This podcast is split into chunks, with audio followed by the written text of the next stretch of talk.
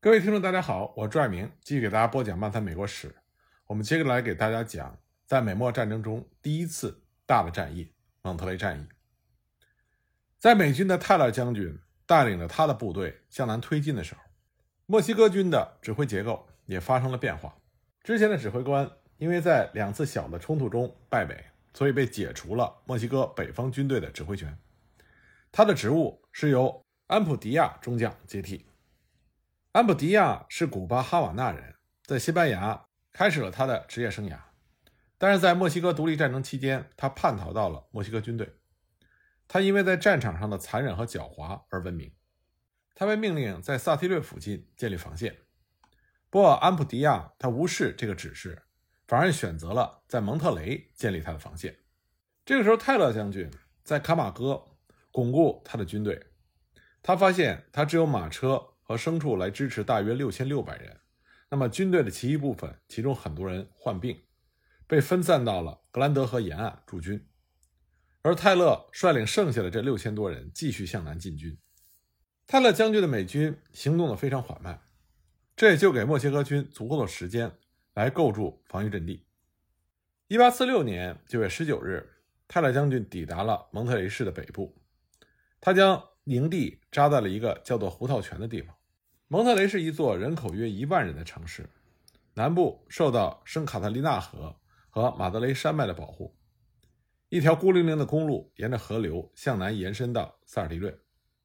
萨尔迪略是墨西哥人的主要补给线和撤退线。为了抵挡美军的进攻，安普迪亚建筑了一系列令人印象深刻的防御工事。最大的城堡位于蒙特雷以北，是由一座没有完工的大教堂改建的。通往蒙特雷东北方向以及城市东部的入口都被巨大的防御堡垒所覆盖，而在蒙特雷的对面，独立山上的里伯塔德堡也在保卫着西方的道路。总之，在蒙特雷市的周边都有防御堡垒的建造。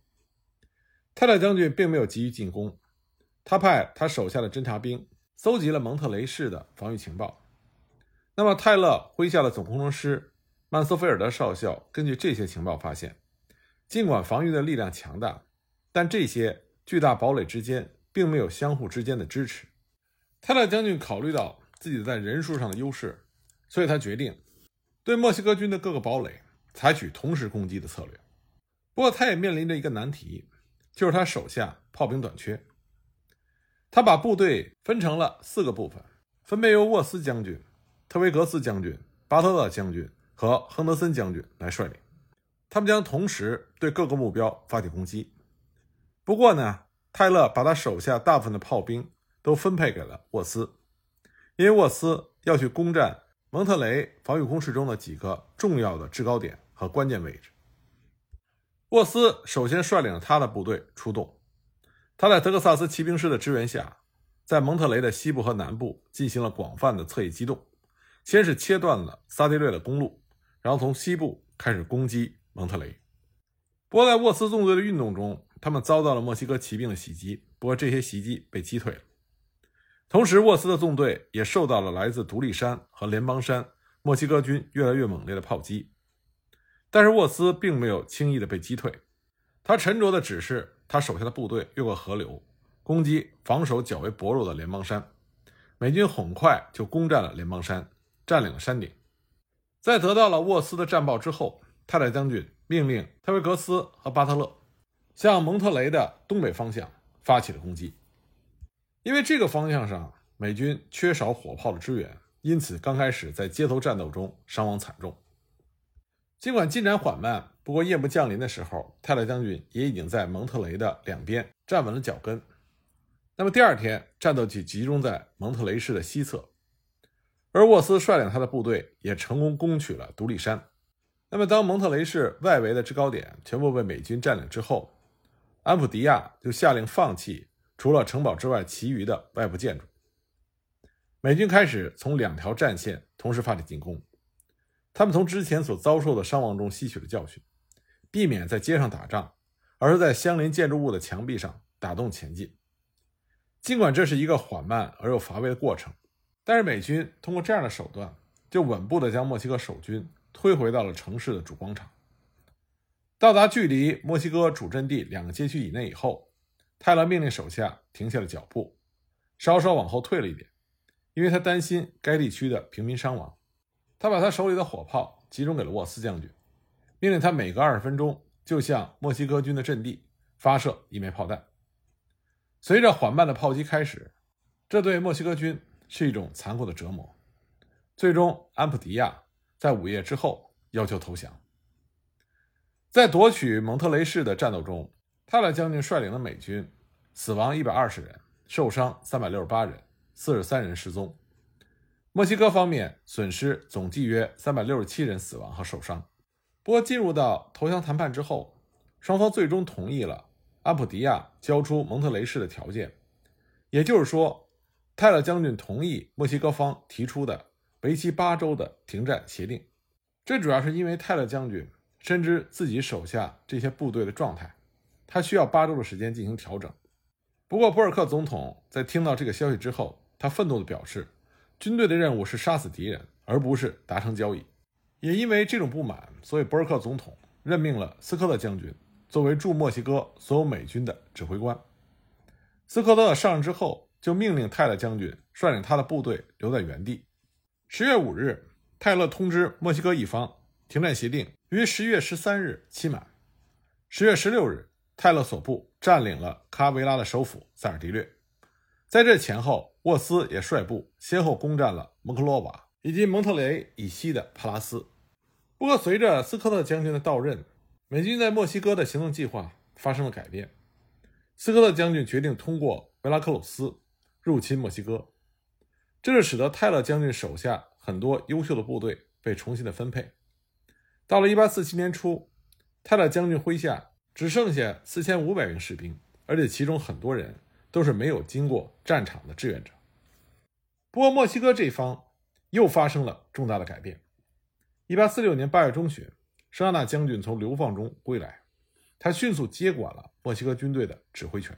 一八四六年十月份，圣安娜将军率领着两万多士兵到达了圣路易斯波多西。这是一支非常重要的部队，因为其中很多人都是曾经上过战场的老兵，但是呢，他们装备缺乏。可他们有本土作战的优势。一月份，施阿纳将军他截获了美军斯科特将军的一封信，他知道了美军的进攻计划，所以施阿纳将军就做出了一个大胆的决定，他率领他的部队杀向北方。他觉得他完全有能力歼灭泰勒将军所率领的那支偏师。沙纳将军的行军速度非常的迅猛，他完全不顾在高速行军中他的部队出现人员的流失。甚至也不管后勤供应的紧张。当他和美军部队交火的时候，他手下的很多士兵已经有三十六个小时没有吃过东西。不过，圣安娜将军向他们许诺，胜利之后将会提供给他们丰富的美国的后勤供应。久经战阵的泰勒将军很快就知道了声纳将军向他杀来，所以呢，他将他麾下的部队部署在塞尔蒂约以南数英里的布埃纳维斯塔农场附近。建立防御阵地，在那里，塞尔蒂约公路的两侧是一个高原，有几条小峡谷进入，这是一个非常好的防守地形。不过呢，泰勒将军面临着兵力不足的这个劣势，同时呢，他的物资储备也很少。沙安娜率领他的部队在1847年2月22日抵达了这里，他向泰勒将军发出了一张劝降书，但是泰勒将军断然拒绝。沙安娜将军的第二天。发起了他的攻击，他的攻击计划非常直接。他派出他手下最好的部队去攻击高地上的美国人，尽可能利用通往高地的沟壑作为掩护。他还沿着主要的道路对泰勒将军的其他部队进行攻击，防止他们去增援高地上的美军。到了中午时分，这场战斗似乎是向着墨西哥人有利的方向在进行。高地上的美国志愿军已经屈服。墨西哥军占领了一些阵地，开始射击美军的侧翼。与此同时，墨西哥另外一支大部队也打算将美军包围。可就在这个时候，泰勒将军派去增援高地的美军抵达了高地上的阵地，将进攻的墨西哥军击退。美军利用了他们在炮火上的优势，开始用大炮猛烈地轰击墨西哥军，造成了巨大的破坏和大量墨西哥军人员的伤亡。更为重要的是，美军的炮火摧毁了墨西哥军本来就非常贫乏的物资储备，这就使得已经人困马乏的墨西哥军士气迅速的衰落。当夜幕降临的时候，战斗暂时停歇了。大多数的美军认为，接下来的一天战斗将会继续，可实际上战斗已经结束了。夜色中，墨西哥军撤退了，因为他们已经没有了物资，他们无法再忍受饥饿。沙纳将军在无法俘获美军补给的情况下，并不认为他的这些部下可以再参加一场激烈的战斗，所以他只能退却。在这次作战中，沙纳将军失去了一千八百多人，三百多人被俘，美军则失去了六百七十三名军官和另外一千五百个士兵。因为双方伤亡的人数都比较多，因此无论是沙纳将军还是泰勒将军，都宣称他们获得了胜利。就在布埃纳维斯塔战役结束之后没几天，三月份，斯科特将军就率领美军的主力，在墨西哥东海岸的要塞。维拉克鲁斯进行了大规模的水陆两栖登陆作战。斯科特将军当时麾下有三个师，分别是沃斯准将、特维格斯准将和帕特森少将指挥。他在三月五日率领他的部队，在海军准将康纳的舰队的保护下，抵达了维拉克鲁斯以南。三月七日，康纳和斯科特登上轮船“大臣号”。侦察了维拉克鲁斯的大规模的防御工事。维拉科鲁斯被认为是当时西半球防御最为严密的城市，由圣地亚哥要塞和康普普西翁要塞筑墙守卫。此外呢，这个港口还受到了著名的圣胡安德乌拉堡的保护。这个堡垒拥有一百二十八门炮。为了躲避城市的火炮，斯科特决定在城市东南部的克拉多海滩进行登陆。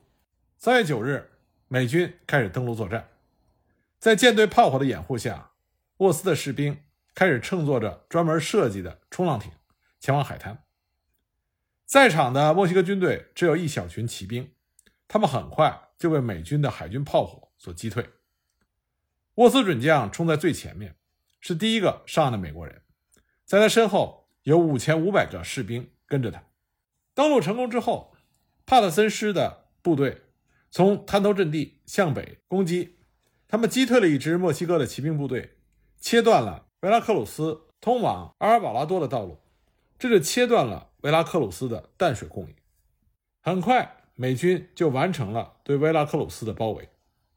防守维拉克鲁斯的是墨西哥军的莫拉莱斯准将，当时他的手下有四千多士兵，在兵力上他属于劣势，不过他希望能够守住这座城市。直到来自墨西哥内陆的援军到达。另外呢，他也寄希望于即将到来的黄热病季节，希望疾病会减少斯科特手下的美军。斯科特身边的那几位美军高级将官，他们都希望能够对维拉克鲁斯马上发起攻势，但是斯科特将军坚持通过围城的战术来减少不必要的伤亡。很快，美军的重炮抵达了城外美军的阵地。三月二十一日。海军准将佩里抵达，接替了康纳的职务。他向斯科特保证可以提供六门舰炮进行火力支援。在火力齐备的情况下，斯科特将军要求莫拉莱斯交出维拉克鲁斯，但他的要求被拒绝。于是，美军的大炮开始轰炸这座城市。三月二十四日，一名墨西哥士兵被抓获，他携带的信件称圣安娜将军正在带领着增援部队接近维拉克鲁斯。因此，美军的骑兵部队被派出去调查，他们的确遇到了一支大约两千名士兵的墨西哥军。不过，很快斯科特派遣帕特森少将率领一支美军，将这支墨西哥军彻底击退。维拉克鲁斯的墨西哥人要求停火，希望能够允许妇女和儿童离开这座城市，但是斯科特拒绝了这一要求，他认为这是一种拖延战术。美军强大的炮火重新开始轰炸。三月二十五日的晚上，巴拉莱斯召集了一个战争委员会。开会期间，他身边的官员建议他交出这座城市。巴拉莱斯不愿意这么做，所以他辞职，让兰德勒将军代替了他的职务。三月二十六日，墨西哥人再次要求停火。斯科特派沃斯前去调查。沃斯回来，他说他认为墨西哥人在故意的拖延，希望能够率领他麾下的部队进攻这座城市，但是仍然遭到了斯科特的拒绝。斯科特按照墨西哥人的建议开始了投降谈判。经过三天的谈判，莫拉莱斯同意交出了维拉克鲁斯。这场攻城战，斯科特实现了他的目标。在整个的作战过程中，美军只有十三人死亡，五十四人受伤。墨西哥方的损失不太明确，大约有三百五十到四百名士兵和一百到六百名平民丧生。刚开始，斯科特这种不人道的轰炸曾经受到媒体的谴责，但最后作战的结果是他以最小的损失占领了一座戒备森严的城市。他所取得的这种成就令人震惊，也反击了那些批评他的声音。紧接着，1847年4月18日到8月20日。斯科特又率领美军发动了格多丘鲁布什科战役，先后攻占了墨西哥的哈拉帕、佩略蒂，并且在5月5日到达了距离墨西哥城80英里的排布拉。8月22日到23日，双方进行了休战谈判。由于美方的条件被墨西哥方所拒绝，9月13日，美军又攻占了贝伦门和圣克斯梅门，并于14日凌晨进入了墨西哥城。九月十六日，斯科特颁布了命令，对墨西哥城进行军管。在这种情况下，一八四八年一月二日，美墨和谈正式开始。那么，关于美墨和谈最终的结果，我们下一集再继续给大家讲。